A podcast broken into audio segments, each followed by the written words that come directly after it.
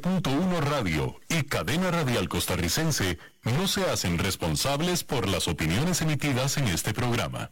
Transcomer, puesto de bolsa de comercio, presenta a las 5 con Alberto Padilla.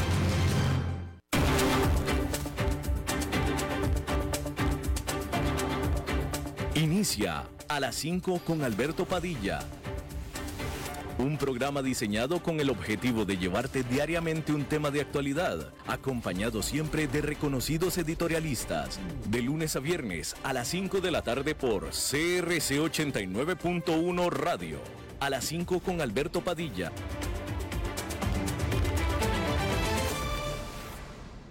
Hola, ¿qué tal? Saludos, bienvenidos a esta emisión de A las 5 con su servidor Alberto Padilla. Muchísimas gracias por estarnos acompañando.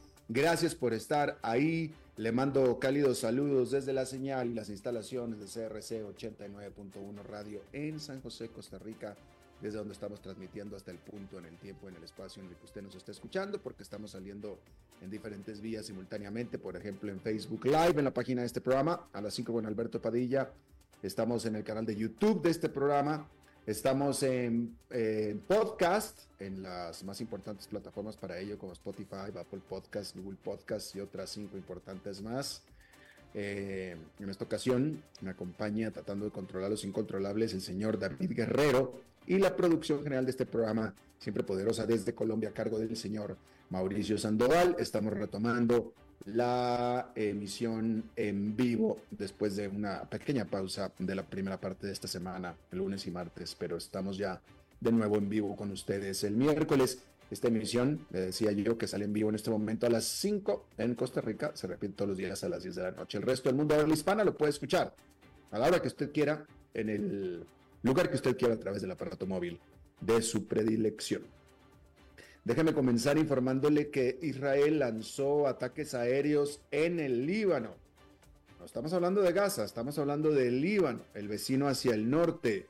Un eh, vocero de las fuerzas de defensa de Israel dijo que el ejército de este país llevó a cabo eh, una, eh, lo que Israel mismo dijo y describió como una ola extensa de ataques en el Líbano después de que un cohete eh, del Líbano eh, cayera y explotara sobre la ciudad de Safed en el norte de Israel, matando a una persona de sexo femenino y hiriendo a varios más.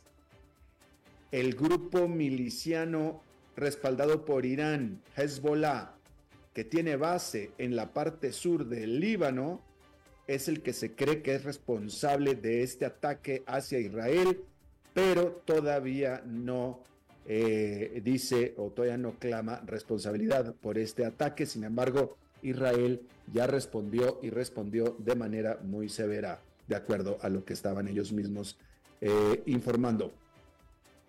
Hay que decir que el presidente de Turquía, Recep Tayyip Erdogan, hizo su primera visita oficial a Egipto en más de 10 años.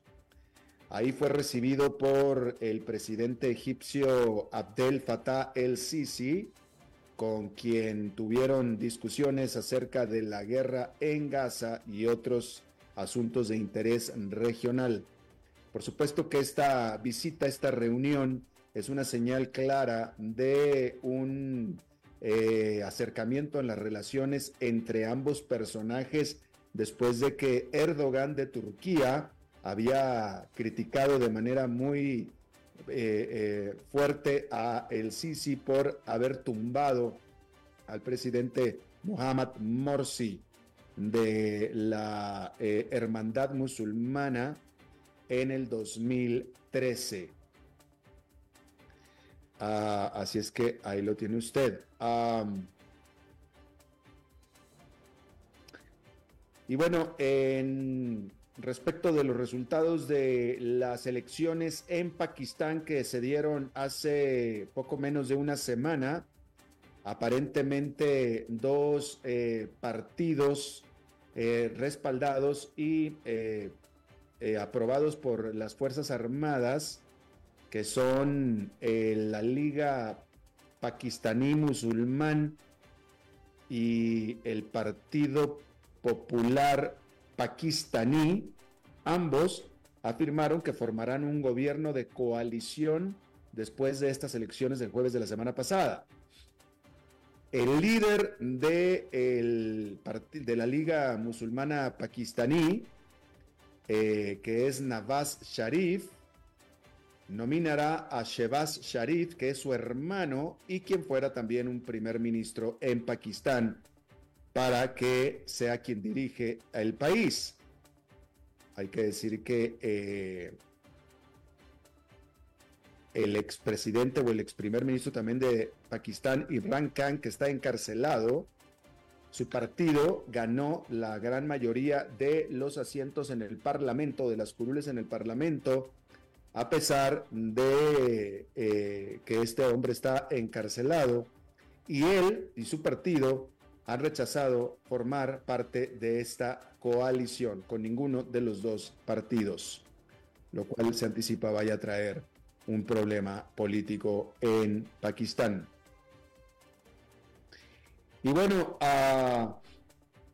este día en muchas ciudades, en varias ciudades de los Estados Unidos, choferes del servicio de viajes compartidos de Uber y de su principal rival que es Lyft, así como también de entrega de comida como los servicios de DoorDash, hicieron una huelga este miércoles en varias ciudades de los Estados Unidos, en Austin, en Chicago, en Miami y en otras ciudades más.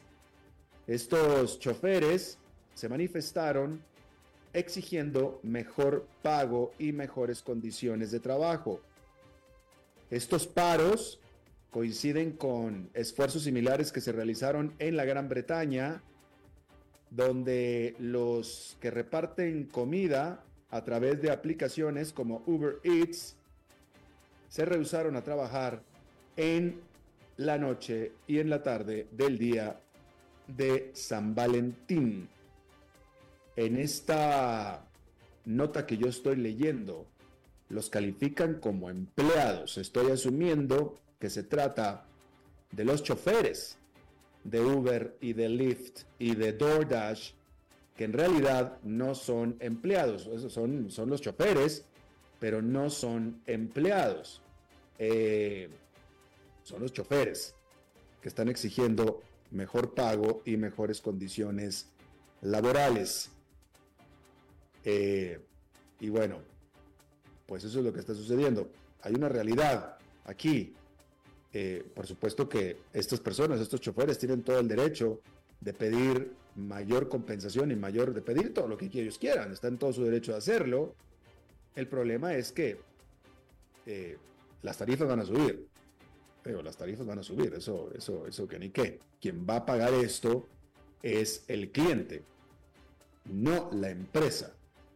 Pero bueno, ahí tiene usted. Eh, por cierto que hablando de huelgas y esta o de, o de paros, también quienes están manifestando en varios aeropuertos de los Estados Unidos son el sindicato o los miembros del sindicato de sobrecargos de las aerolíneas de los Estados Unidos, eh, también demandando mejores eh, salarios, después de que los pilotos y los sindicatos de pilotos de varias de las aerolíneas de los Estados Unidos eh, negociaron, demandaron y negociaron mejores condiciones de pago y les fueron otorgadas.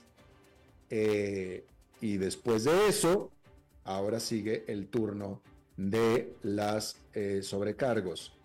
las sobrecargos en general ganan bastante menos dinero que los pilotos, pero son mucho más en número que los pilotos en esta también dinámica de las aerolíneas en Estados Unidos, donde también en este momento las tarifas aéreas en general se reporta que están en su nivel más bajo en varios años, producto de la competencia, de la competencia que está dando en el mercado de aerolíneas de los Estados Unidos. Bueno, hay que decir que la empresa productora de microprocesadores de los Estados Unidos, Nvidia, sobrepasó a Alphabet, la matriz de Google, para convertirse en la tercera compañía estadounidense más grande medida por su capitalización de mercado, es decir, por lo que vale lo que, lo que vale sus acciones en el mercado. Eh, hay que decir que Nvidia sobrepasó este miércoles a Alphabet para convertirse en la tercera de mayor capitalización de mercado. Esta noticia se da días después de que Nvidia cerró también con una mayor capitalización de mercado que Amazon, que es otro gigante.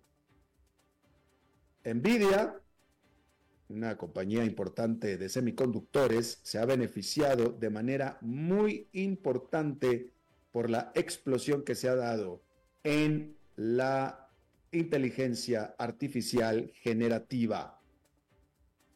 Eh, pero viene desde atrás, ¿eh? Nvidia no figuraba en lo más mínimo, no figuraba cerca, pero para nada, ni de Alphabet, ni de Amazon, ni de ninguna de ellas, no figuraba en lo más mínimo.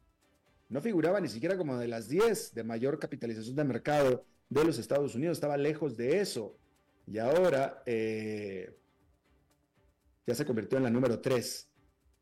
Y esto no tiene nada que ver en general, no tiene nada que ver con que aumentó, vaya, sí tiene que ver con el aumento en sus ventas, pero esto es una cosa más en función de la perspectiva de lo que los inversionistas piensan que la empresa va a crecer en el futuro.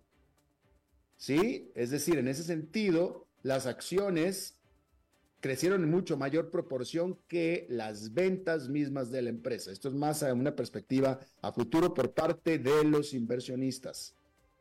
Sí, por supuesto que eh, la, empresa Nvidia ha vendido, ha aumentado sus ventas al aumentar el uso de la inteligencia artificial, pero de ninguna manera las ha aumentado en la misma cantidad que ha aumentado o en proporción que ha aumentado las acciones. Esto es en función de la expectativa de los inversionistas que están esperando que crezca mucho la empresa en el futuro, precisamente. Así es que ahí eh, tiene usted esa noticia que es eh, el principal titular de la prensa especializada eh, en los Estados Unidos, esta noticia de Nvidia con el fuerte crecimiento que ha tenido con respecto al uso de la energía renovable. En América Latina, hay que decir que la Agencia de Estadísticas de Argentina publicó las cifras de inflación de enero este miércoles y es la tercera liberación de cifras de inflación desde que Javier Milei asumió la presidencia el 10 de diciembre. Hay que decir que en diciembre, la inflación de Argentina se disparó o alcanzó un eh, nivel anual o analizado de 211%. A nivel mensual, la inflación en diciembre surgió al 25,5%, viniendo del 13,0% de noviembre es decir, un salto importante de noviembre a diciembre. Y la razón principal de este salto tan importante fue las medidas de choque económicas implementadas por el nuevo presidente, esta terapia de choque entre la cual se incluyó una devaluación del peso argentino y, muy importante, la reducción de subsidios para la energía y para el transporte. En el momento en el que la energía y el transporte cuestan más, en ese momento toda la inflación aumenta inmediatamente.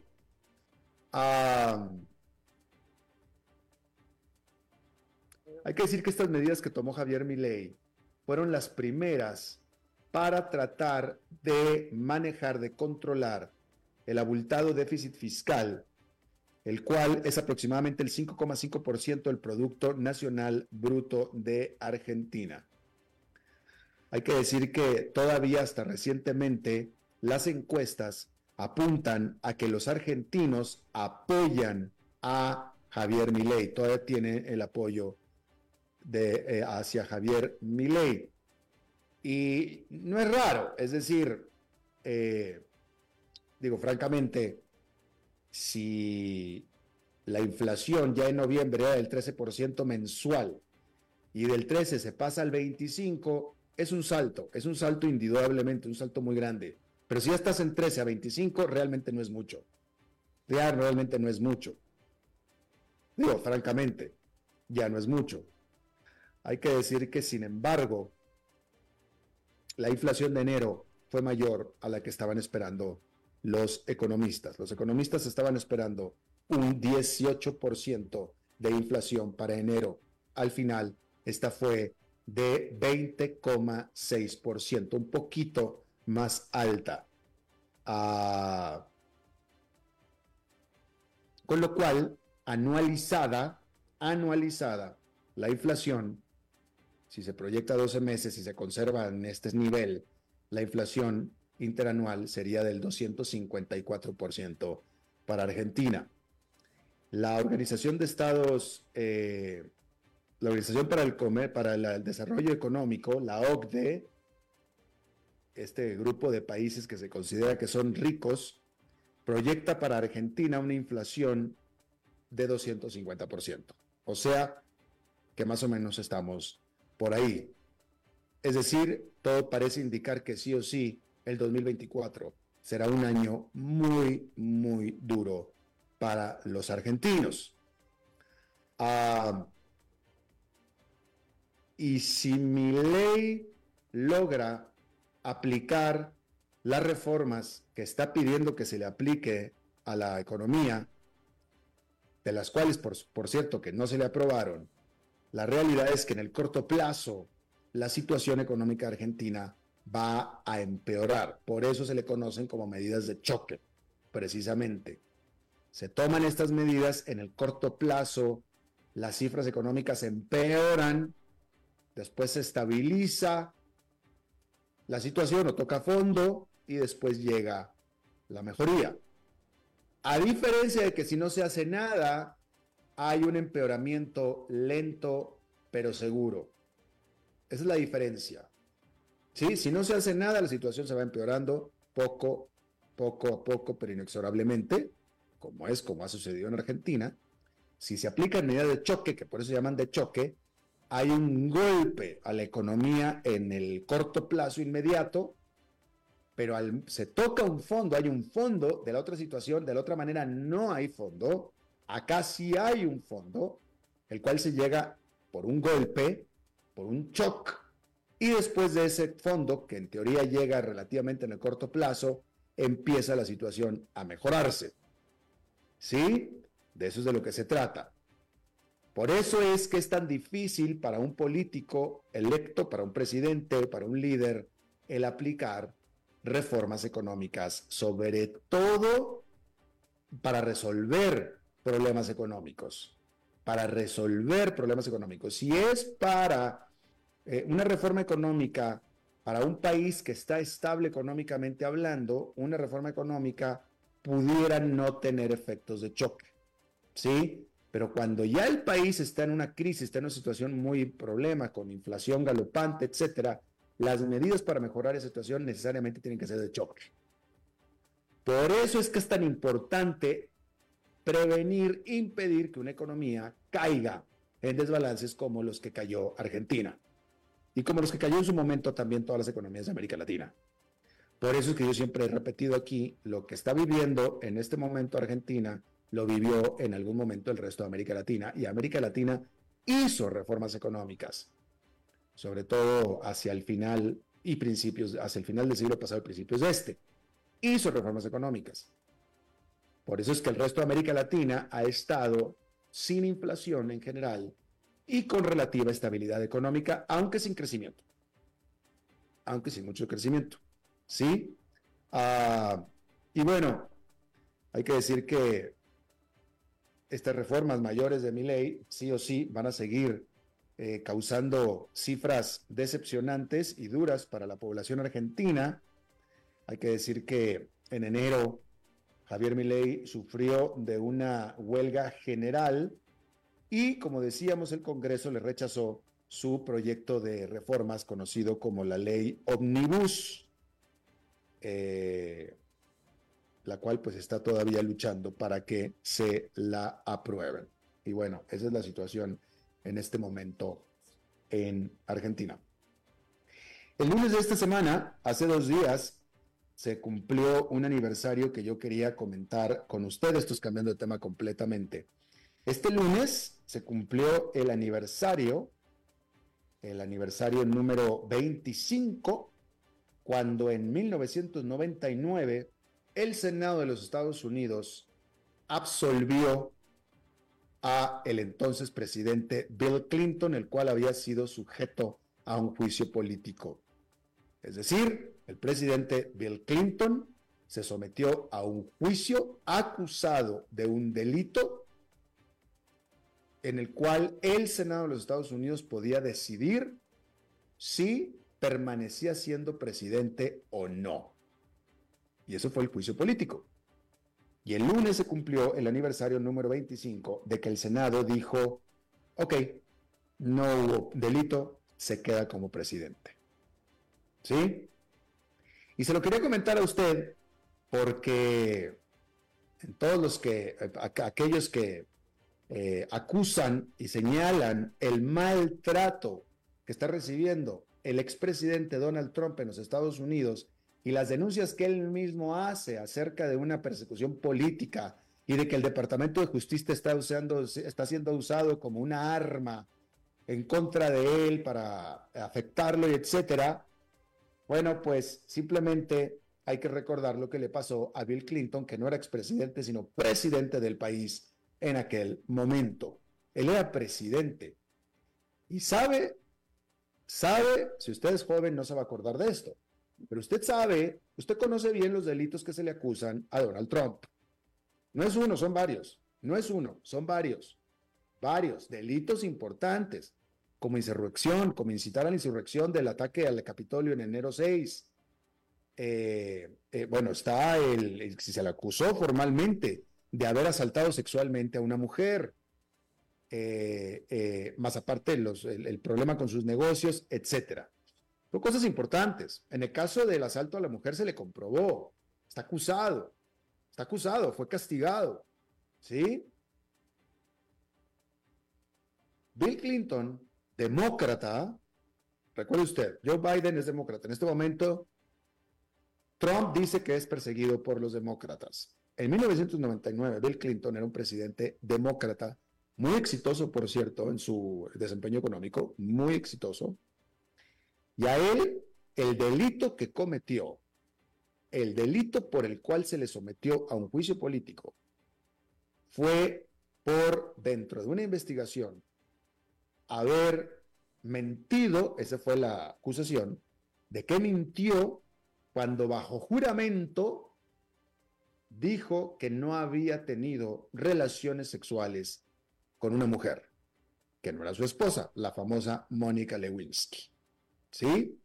Él dijo, a él le preguntaron bajo juramento de decir la verdad, a él le preguntaron, ¿tú tuviste relaciones sexuales con esta mujer? Y él dijo, no, no tuve.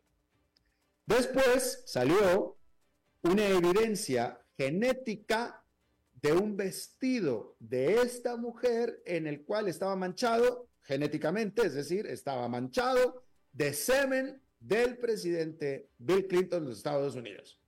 Entonces, ¿cómo hostias está tu semen en el vestido de esta mujer si no tuviste relaciones sexuales con ella?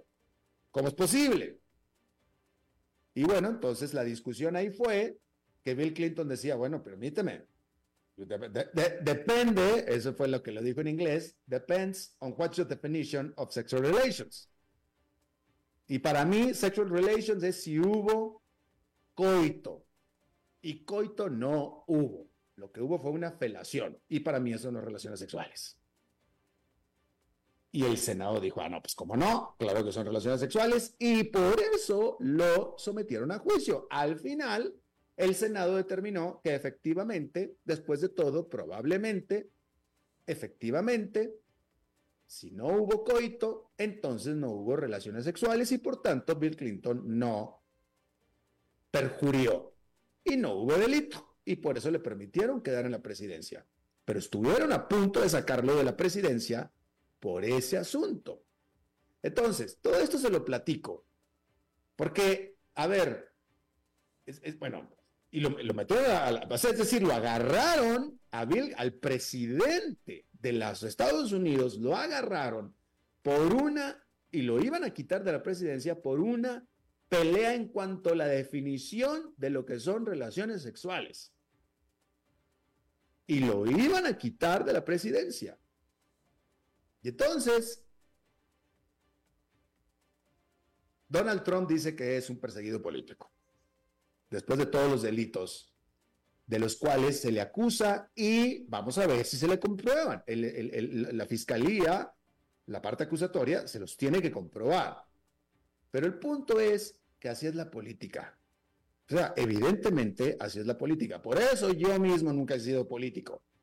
Pues la política se mueve en otra estratosfera totalmente diferente a la que nos movemos el resto de los mortales. ¿Sí? Y en la política, en todos los países, nada más en Estados Unidos, es dog eat dog. ¿Sí? Entonces, lo que le quiero decir es que, pues todo es política. O sea, a Bill Clinton les dio ese elemento para que pudieran agarrarlo y molestarlo por ahí, y de ahí lo agarraron y lo molestaron. Donald Trump también. Donald Trump, discúlpeme, es bastante desprolijo por decirlo menos. Por decirlo menos, es bastante desprolijo. ¿Sí? Y bueno, pues te van a agarrar, te van a agarrar. La única razón por la cual no jodieron a George Bush y no jodieron a, Barack Obama era porque no pudieron, no tuvieron de dónde, no tuvieron de dónde. Pero si hubieran tenido de dónde, lo hubieran hecho, como a Bill Clinton. Bill Clinton cojeaba por el lado de que le gustaban las muchachas. Y bueno, de ahí lo agarraron era desprolijo por ese lado. Donald Trump es desprolijo por muchos lados. Y bueno, pues lo, están agarrando. Pues es la política, eso es normal. Entonces, lo que le está pasando a Donald Trump no es nada extraordinario y se repite la historia de la política en el mundo. O sea, entre los políticos, si, si tienen un cabo suelto, de ahí es donde lo van a agarrar. Y es lo que le está pasando a Donald Trump. Y es lo que le quieren hacer al propio Joe Biden también, con sus negocios de su hijo y etcétera. Es la política, es absolutamente normal. Eh, y bueno, iba, iba, a comentar que a nadie le inventan cargos. Y bueno, eh, ahí está lo de Bill Clinton. Si a alguien le inventaron algo, probablemente pudiera ser que se diga que era de Bill Clinton. Porque él, hombre casado, negó bajo juramento haber tenido relaciones sexuales con una mujer, las cuales, en efecto, relaciones como tales, como genéricamente se le conocen, pues no tuvo porque no hubo coito, simplemente hubo una felación. Ah, una felación es una felación, relación es otra cosa. Bueno, el Senado resulta que estuvo de acuerdo con él. Pero bueno, así es la política en todo el mundo, no nada más en Estados Unidos. Este lunes se cumplió 25 años de aquel caso con Bill Clinton y el famosísimo caso de Mónica Lewinsky. Por todo lo demás, sea lo que sea, eh, la presidencia de Bill Clinton, que fue de dos periodos de cuatro años, o sea, ocho, eh, fue bastante, bastante positiva económicamente. Y, pero en fin, vamos a hacer una pausa y regresamos con nuestra entrevista las 5 con Alberto Padilla, por CRC 89.1 Radio. Porcelanatos a precio de Expo Construcción. Solo en Porcerámica te mantenemos los precios de la Expo hasta este 29 de febrero, para que te lleves esos pisos de porcelanato que siempre te imaginaste para ese nuevo proyecto, remodelación o ampliación. Porcelanatos imitación madera, baños, fachaletas, mosaicos y todo lo que te imagines en tamaños, diseños y texturas te esperan en Porcerámica, número uno en porcelanatos, tiendas en Lindora y Coyol, porcerámica.com.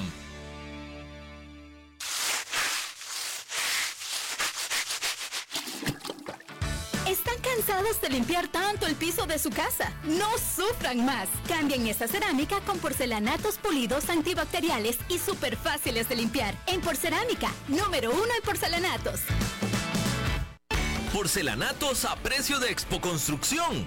Solo en Porcerámica te mantenemos los precios de la expo hasta este 29 de febrero, para que te lleves esos pisos de porcelanato que siempre te imaginaste para ese nuevo proyecto, remodelación o ampliación. Porcelanatos imitación madera, baños, fachaletas, mosaicos y todo lo que te imagines en tamaños, diseños y texturas te esperan en Porcerámica, número uno en porcelanatos, tiendas en Lindora y Coyol, porcerámica.com. Ok, ya te has reído con nosotros, has aprendido con nosotros y nos hemos conocido más, pero es hora de ponernos serios. El mejor momento para invertir fue hace 10 años y el segundo mejor momento para hacerlo es hoy. Entra a transcomer.com, convertite en un inversionista y transforma tu destino. Transcomer, puesto de bolsa de comercio. Construyamos juntos su futuro. Somos expertos en eso.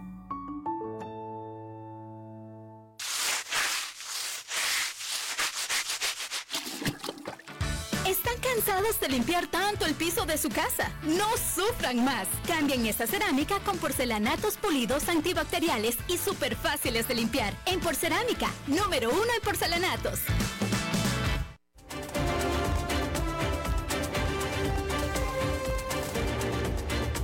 Seguimos escuchando a las 5 con Alberto Padilla.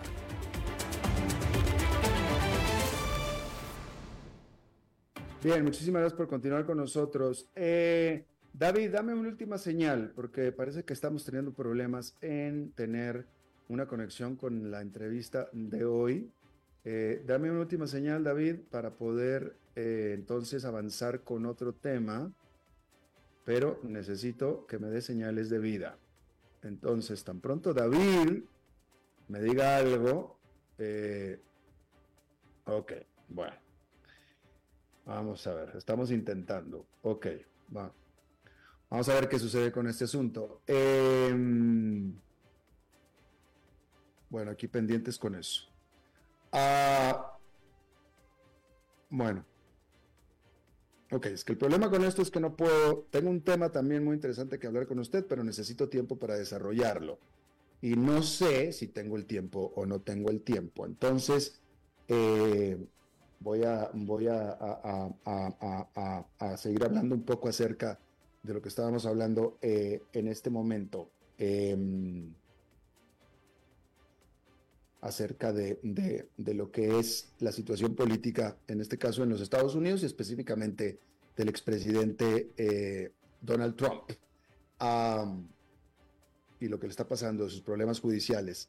Por cierto, y esta parte no la he comentado con usted y me parece que en América Latina no es muy conocida. Yo aquí le he dicho y le he repetido, yo, yo estoy convencido, por todas las evidencias, estoy convencido que entre todos los casos, en alguno, el presidente de los Estados Unidos va a ser declarado culpable, al menos alguno, va a ser declarado culpable y sentenciado a cárcel. Yo eso lo he dicho aquí muchas veces. Pero específicamente el que a mí siempre me ha parecido que es el que más eh, eh, eh, grave es y el que menos posible es que se pueda defender y que pueda salir adelante es en el que es acusado en el estado de Georgia, en el que el estado de Georgia, o el, mejor dicho, el condado de Fulton County, que es donde está la cabecera de la, capital de Atlanta, que, de, la capital de Georgia, que es Atlanta, lo están acusando ahí por la interferencia personal que el presidente Donald Trump como presidente tuvo sobre el resultado de la elección federal en el estado de Georgia, específicamente con aquella llamada telefónica que él hizo al fiscal electoral del estado de Georgia, que era republicano, pidiéndole que le diera 11 mil votos a su favor para entonces ya poder declararlo ganador a él. Y por esa interferencia es que la fiscal de eh, Fulton County, Fanny Willis, de nombre de ella, levantó este caso en contra del presidente, Donald Trump.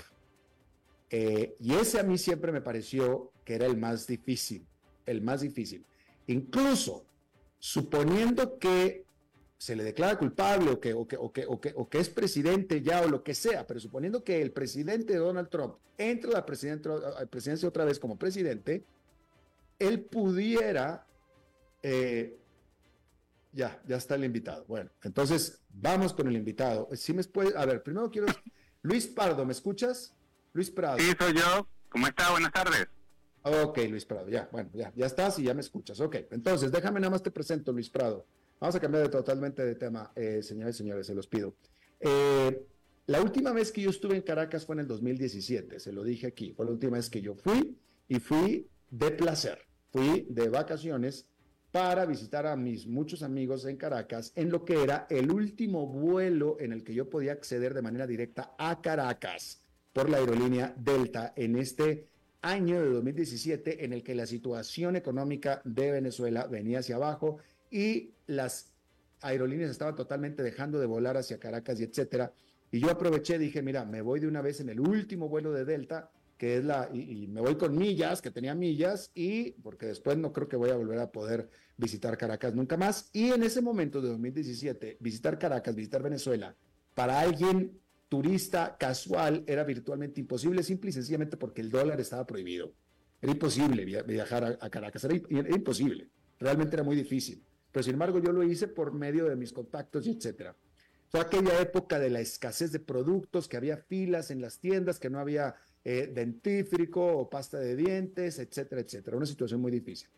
Desde entonces, y aquí en el programa se lo he reflejado, hemos hablado acerca del cambio de la situación que ha habido en Venezuela a raíz de que se liberó el uso del dólar. Literalmente, el no ha habido reforma económica alguna en Venezuela, lo más mínimo, fuera de que se dejó de prohibir el dólar. Eso fue lo único que pasó. Se dejó de prohibir el dólar.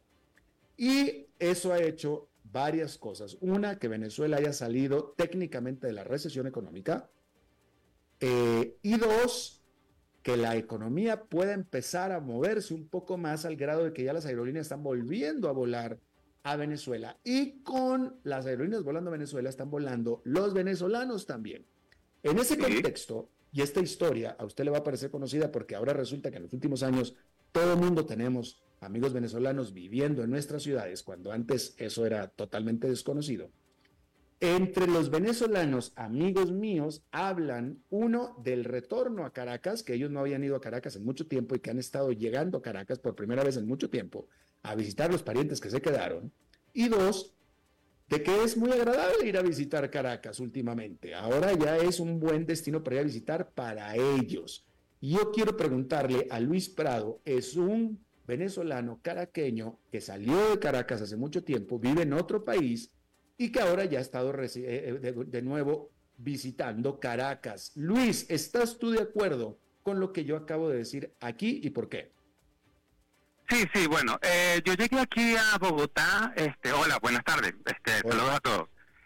bueno, yo llegué aquí a Bogotá en el año 2018 18, y ciertamente del 18 para atrás sí había súper, súper escasez y este, te voy a decir honestamente, Venezuela estaba en inmundicia, en inmundicia que había escasez de todo tipo, de, de como tú dijiste, de, comprar una pasta dental, papel toalé, comida, hacer las grandes colas, lo que todo el mundo ya sabe. Eh, y por esa razón, en mi caso y como muchos venezolanos, regresamos, o sea, salimos de nuestro país, ¿no? Por, por, un, por un tema económico, ¿no? Porque no se manejaba en ese momento el dólar y todo estaba extremadamente costoso, aparte de la escasez que se sumaba, no había alimentos, no había este, comida en los anaqueles, muchas marcas, supermercados se estaban yendo del país. Entonces era una situación que no, que muchos venezolanos, y en mi caso, porque yo hablo de mi experiencia, porque cada experiencia es distinta, me tuve la obligación de emigrar, y en este caso fui a, Colombia, este, que estoy eternamente agradecido porque hasta el sol de hoy estoy este súper bien, gracias a Dios. En el 2023 pude regresar a Caracas, eh, hace año y medio, ¿verdad? Este, después desde 2018 que llegué aquí en agosto, y sí vi, ¿verdad? Un cambio significativo. Vi una mejora, sí hubo una mejora en aquel 2018 al 2022, más o menos 2023, año y medio más o menos 21, 22, que, fui para allá. Y obviamente el cambio sí me, me me hizo como un shock porque de, de ver, o sea, a una, a una Caracas, a una Venezuela totalmente devastada, cuando regresé otra vez era todo lo contrario. Ya no había escasez, ya no había colas, eh, ciertamente se estaba moviendo el dólar y era un cambio del cielo a la tierra que para mí y para muchos venezolanos, oye, fue un alivio. Ciertamente todavía a Venezuela le falta mucho, pero a diferencia de ese año, la mejoría ha sido este bastante. Eh, eso es cuanto a ti como visitante con dólares en la mano. ¿Qué nos puedes decir de tus parientes que nunca salieron de Caracas, que se quedaron ahí? Oye, eh, según las experiencias, eh, muchos parientes y muchas familias, muchos amigos se han quedado allá y, y, han vivido, ya se han comido como quien dice las verdes allá en Caracas y en Venezuela. Bueno, yo estoy hablando de Caracas porque salí de Caracas, ¿no? Eh, oye, ellos me han dicho que se, sí se la dieron súper dura, este, súper ruda con la cuestión de, los alimentos, el día a día, eh, o sea, comprar tus cuestiones personales. Y sí, de verdad, o sea, te dieron... Luis, Luis, Luis, déjame te pregunto, de tus parientes principales, de los, los, que, los que tú fuiste a ver ahora en el 2023, ¿Sí? ¿a, ¿a qué se dedicaban en el 2017 cuando tú te fuiste y a qué se dedican ahora? y, si tenían antes, no tenían dinero, no ganaban, y ahora sí. Es, quiero hablar de su circunstancia personal. Eh, de, esa, de esas personas siguen trabajando donde están. Obviamente muchos se han reinventado, muchos se han hecho emprendedores, han montado negocios de pronto de pequeño o mediano, pero se han reinventado porque para nadie es un secreto que el sueldo allá en Venezuela no da como para que tú tengas una calidad de vida este, decente, ¿no? Entonces la gente se se ha reinventado, se ha buscado la manera de montar su propio negocio y así ver como quien dice el queso de la tostada, ¿no? ¿Ves? Entonces de pronto así se, se han como que bandeado y han estado económicamente estables dentro de lo que cabe a comparación de cuando yo, cuando en ese momento, pues. Pero no es, eh, te pregunto, no es que ellos vivan o que están mejor ahora porque les mandan dólares de fuera, ¿no es sí. Bueno, el tema de los dólares, el tema de los eh, dólares no es porque no es por un tema, o sea, el tema de los dólares es porque la gente que está afuera ha mandado dólares para su familia allá en Venezuela. Mi, pregunta es para el caraqueño, para, para, el caraqueño que nunca se fue y que se quedó, y que no recibe dólares del extranjero, que no recibe dólares, si su, si su circunstancia de trabajo doméstico nacional ha mejorado con respecto, de, respecto del 2017 eh, ahora. Si ahora están trabajando en lo mismo, sin dólares disponibles y ahora viven mejor. Por eso, o sea, se están reinventando. O sea, la gente que se quedó allá, ¿verdad? Se ha buscado la manera de montar su propio negocio de lo que sea. ¿Por qué? Porque hay mucha moneda, este, o sea, mucho dólar allá en, Venezuela. Entonces, de pronto, si la persona que trabajaba de lunes a viernes, de 8 de la mañana a 5 de la tarde, no le resulta, ¿verdad? Se ha visto en la necesidad de reinventarse como emprendiendo. O sea, que, que, tú puedes emprender, o sea, montar un negocio de lo que sea o asociarte con otra persona, ¿entiendes? Como muchas personas también han estado en otros países, han reunido en, otros en, en los países que todos conocemos, han reunido dólares, han tenido su dinero y han invertido, han montado su negocio en Caracas y en Venezuela. Y muchos se han regresado. Eh, eh, un comentario que escuché la semana pasada que me llamó muchísimo la atención de un amigo que acaba de regresar de Caracas que iba por primera vez en 10, 12 años. Sí. Y él me comentó, me comentó, ya no hay inseguridad en Caracas, ya no hay crimen, todos los malandros se fueron, ya no están más ahí. ¿Compartes esa opinión? Mira, malandro, o sea, delincuencia siempre va a haber hasta en los países del primer mundo. Siempre. En Venezuela, en este caso, sí es verdad, ha disminuido significativamente el índice delictivo en Venezuela y en Caracas. No digo que Venezuela, ah, no, ya tú puedes ir con tu celular o de pronto andar con una cadena de oro o andar, qué sé yo, X. No, porque no, no, no vivimos en fantasía.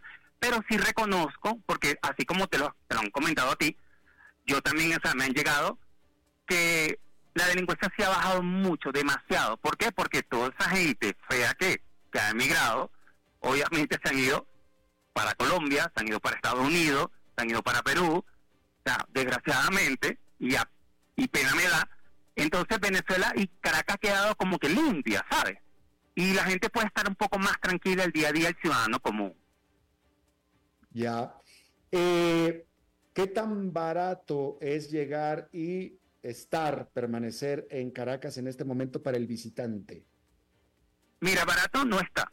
O sea, para nadie es un secreto. Yo te digo honestamente, Venezuela está muy costosa y tanto así que comparan a, Caracas. Por, voy a hablar específicamente de Caracas. Caracas lo comparan mucho con Manhattan y con Nueva York. Imagínate tú, hasta más costoso que eso que esas ciudades. ¿Entiendes? Entonces, eh, sí, o sea, está todo muy costoso, está todo muy dolarizado, porque no hay un control monetario, ¿entiendes? O sea, todo está como que desordenado y más allá este de, guiarse por el dólar este eh, oficial, se guían por el dólar paralelo. Entonces, hay un como un desnivel de la moneda, entonces, obviamente, todo va subiendo y todo está muy costoso para el, para el turista que va que va a, Caracas, para no es un secreto que de un tiempo, dos, de, dos años, tres años para acá, muchos turistas han ido para allá y toda la cuestión y es una maravilla y claro, para ellos de pronto para ellos no es costoso porque para ellos de pronto es un café, pero para uno, para el venezolano, el que se quedó o el que está afuera o el que sabe cómo está la cuestión adentro, es demasiado costoso, ¿entiendes? Comprarte un carro, comprarte una casa, de pronto, este, no sé, eh, aunque me han dicho que, que lo costa, la ropa no tan no está tan costosa, pero de pronto los alimentos sí, ¿entiendes?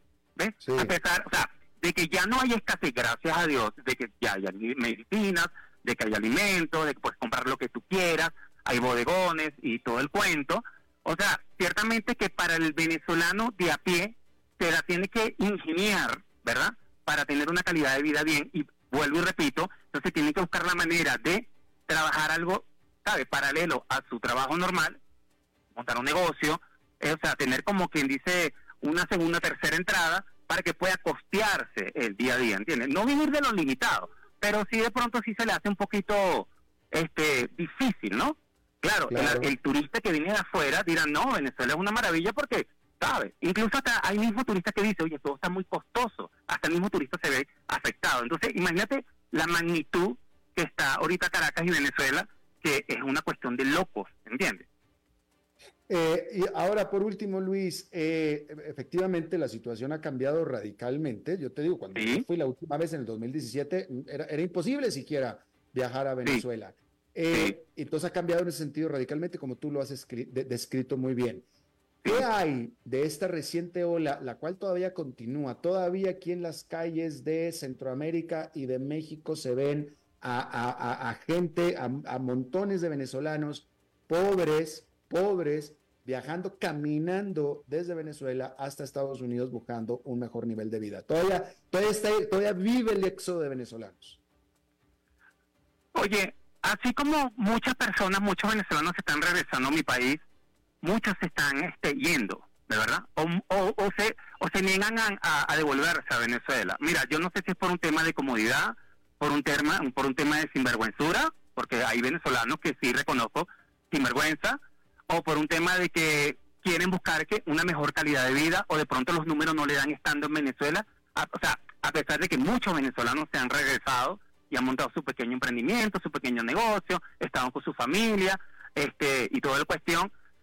De verdad que hasta yo mismo lo, lo, me lo pregunto, oye, si Venezuela se está recuperando poco a poco, ciertamente no está del 100%, porque un país no se recupera de la noche a la mañana, ni en un año se recupera un país, cuando venimos ya de veintipico de años, ¿verdad? En un tema político que no quiero indagar en eso, sino que yo digo, ¿por qué, o sea, ¿por qué no se regresan? O sea, porque si en verdad ya la gente se está regresando y está buscando la manera y está trabajando y se la ha inventado y han echado para adelante, porque esas personas todavía siguen arriesgando su vida, cruzando trocha, cruzando Darín, Monte, poniendo en vida, o sea, riesgo a toda su familia, eso es lo que no me no me cabe en la cabeza y todavía sigue pasando, ¿entiendes?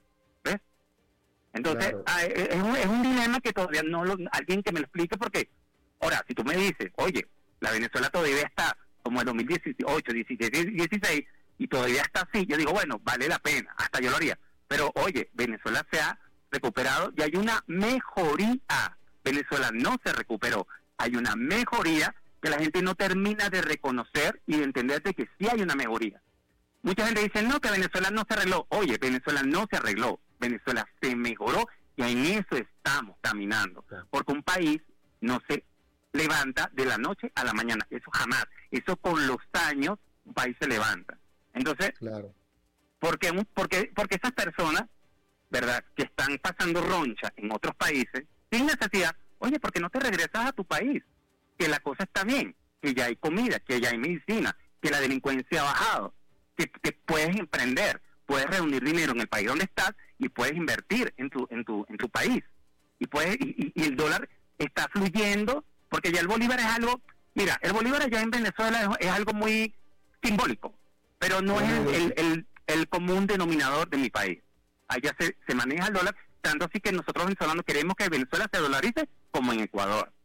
Que en Ecuador se maneja el dólar y el sucre es, un- es una moneda simbólica, más nada.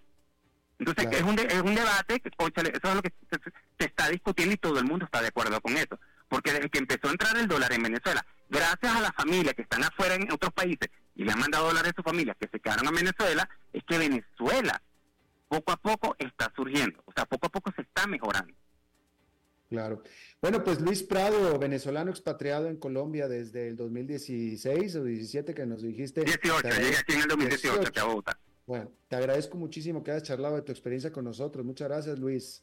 Bueno, gracias a ustedes. Hasta la próxima, pero al pronto, gracias. Bueno, vámonos rápidamente a saludar a nuestra buena amiga que saludamos todos los miércoles, aunque ahora muy retrasado y me va a regañar, pero le pido muchas disculpas a nuestra buena amiga Maritza, que nos estamos enlazando con su programa de eh, nuestra eh, eh, estación hermana 94.7. Maritza, ¿cómo Perdona que te estás? interrumpa, perdona que te interrumpa. Eh, eh, this program is not mine, ¿verdad? Yo soy Bueno. solo una simple, este, una, una simple edecán que viene aquí. Para mí, para mí tú eres la estrella de ese Bueno, programa y, las- sí. y- y los No, edecanes son los que tienes ahí al lado. No, no, yo, yo soy la, stra- la star, la porn star. Lo que pasa es que el, el, el, el programa no ¡Feliz día, mi amor precioso! Feliz día de San Valentín, cierto. San Valentine, be my Valentine. Oíme, este, ¿cómo estás, mi amor? Este, porque te estoy viendo por una, por una rendijita, aunque y no estás en la cabina. No estoy en la cabina de CRC 89.1, no, ahí no estoy. Estoy en la cabina en mi casa. No te creo, Claro que me crees, pues estoy en mi casa. no te creo. Porque en tu casa, porque en tu casa. Oye, eh, tengo que decir, te tengo que decir a ti, compartir con ustedes y compartir con toda la gente, dos días consecutivos, Maritza, que fueron lunes y martes, dos días consecutivos, COVID, tenés COVID. Me quedé atrapado en el tráfico, en embotellamiento, llegando a la estación. Me quedé atrapado. Me Ya tuve que regresar a mi casa los dos Ay. días, tanto lunes como martes. Ay, Alberto. Y mi amor, entonces, ¿por qué usted no sale más temprano? No, más temprano, ayer, oye, querida, el trayecto, ayer, el trayecto que normalmente es de 40 minutos de mi casa Sí. a la radio, Sí. ayer fue, era según Waze, a medio Sí. camino de una hora y media. De una hora y media. O sea, ni Lo que- siquiera hiciste el esfuerzo a salir. No, sí, sí salí, me decía una hora y media cuando estaba yo a mitad de camino, me tuve que regresar. Lo que te quiero decir y- es que... si eso te pasó dos días, quiero- ¿por qué en el que- segundo no viniste más temprano? Lo que te quiero decir es que eh, por, mientras siga ese proyecto de construcción que están haciendo ahí, que no sé cuál sea, pero el programa no lo haré más desde la cabina 80. El bajo de los dedos, man. Dices una Ay, Sí. es que sí, a vos las querés, las querés maduritas y peladas. No, pero pues es que como, do- como una hora y media de camino para un viaje de nueve kilómetros. Y fíjate que ser. yo vengo a hacer aquí con vos esta conexión, esta colección, conexión. ¿oíste? Y, y nadie me paga, ni vos, ni nadie. Y me, vas- me oyes quejándome. Pero, pero tú vives de tu fama, tú, tú comes, tú comes estrellato, tú No, pervives yo lo que como es estrellato. otra- no, mi amor, yo lo que como, yo lo que como, te voy a decir, lo que como is not for free. It's not for free. Este, Alberta, fíjate que hoy es el día. Me llamo Alberto. Así. es que pensé, Alberta es, es, es una ciudad en en, en, en, en Canadá. Cana- es una provincia. Sí, oíste, este, mi amor, ¿qué me compraste? ¿Qué te compré? Entonces, ah, de tu San Valentín. Bueno, te lo iba a llevar, pero como no voy a ir más a la radio, no sé cómo te No me digas que me compraste aquellos bombones de chocolate con la forma del asterisco. Totalmente que sí. No digas, Alberto. No, no digo nada. Me preocupa porque vos tenés un problemita Yo tengo un problemita, como de qué? de hemorroides. Yo no, Yo no tengo problema de hemorroides. Maritza. Maritza, ya. Yo no tengo problema de hemorroides. ¿Quién te platicó que tengo un problema de hemorroides? Mi amor. Vos eso lo dijiste al Tú a mí no me crees. Voy a tener que enseñarte para que veas con tus propios ojos. Ay, no, no, no, no, no. Eso no, no, pero espérate, eso no sabremos si me regalas un chocolate. Si viene, si viene confitado, ya sé. Bueno, no importa, no, no importa, no importa. Edítame eso, Roberto, edítame eso. Mi amor, fíjate. Vos sabes que hoy, aparte de ser el día del, del, del San Valentín, sabes que hoy es el día del condón. ¿Cómo así? Ay, no, mentira, no era con, no era con, no, no. Este, este, era- no, este. Pero oíme, no, sí es cierto, es el día del condón. Este, búsquenlo para que vean que es cierto. Fue ayer, perdón. Pero hoy lo que te quiero hablar es otra cosa.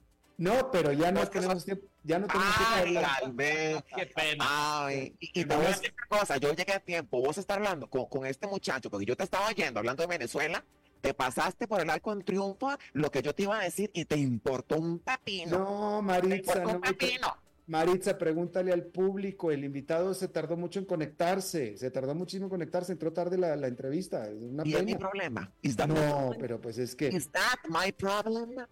Maritza, este, la ropa sucia se lava en casa, ¿ok? Bueno, sí. Este, vamos a cenar hoy. Sí, claro. No, pero eh, yo eh, este, me imagino que me tocará ir porque vos no salís de tu casa, porque como hay presa, Yo, eh, terminando el programa, tengo un compromiso, agarro el carro y me voy. Eh, bueno, ahora sí.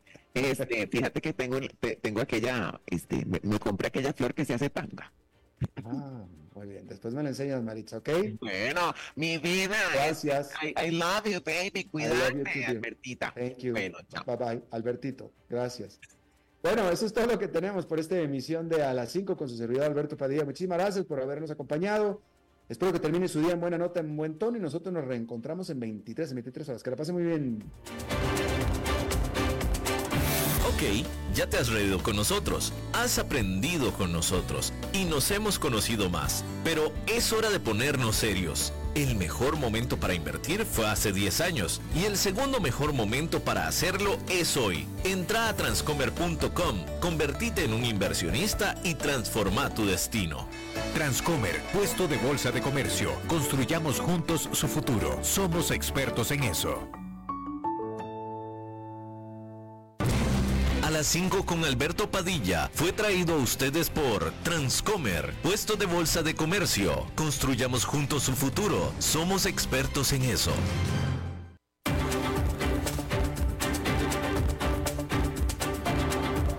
Concluye a las 5 con Alberto Padilla.